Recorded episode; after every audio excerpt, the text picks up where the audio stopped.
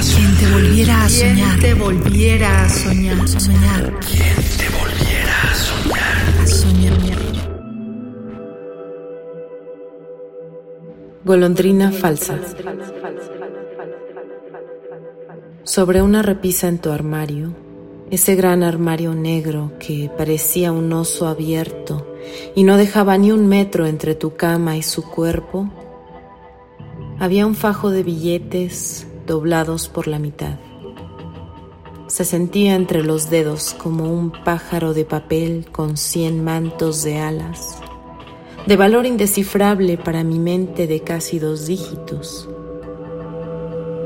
No puede volar el pajarraco, porque vive en ese closet, detrás de tus camisas de olores confusos, de líquido de lentes de contacto, de gotas para ojos irritados, de cartas de los bancos, de una tira de condones de apariencia pudorosa y de las corbatas kaki, enrolladas en sí mismas con descarado descuido de artista incomprendido. Así que cada semana yo secuestraba un billete.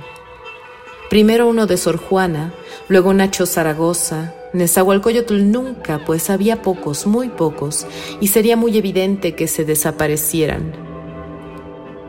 Así que cada semana, aquel ave pecuniosa perdía de mala gana un par de alas aberrantes.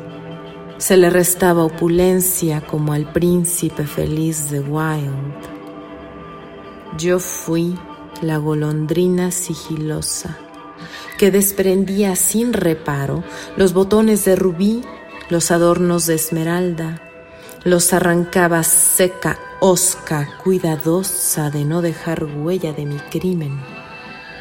Extirpé la piel de oro y los ojos de zafiro, cegué a tu ave secreta, la dejé sin plumas, sin pico de papiro seriado venganza silenciosa por tus cacareos salvajes.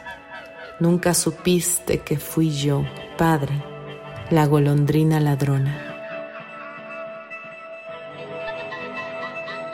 Mi nombre es Viera Jobliáguina, Viera como el verbo, si yo viera. Tengo 29 años, vivo en la Ciudad de México, y soy dramaturga, traductora, ilustradora y artista. Me gusta ser honesta, observarme y escuchar. Combinar disciplinas es mi pan de cada día.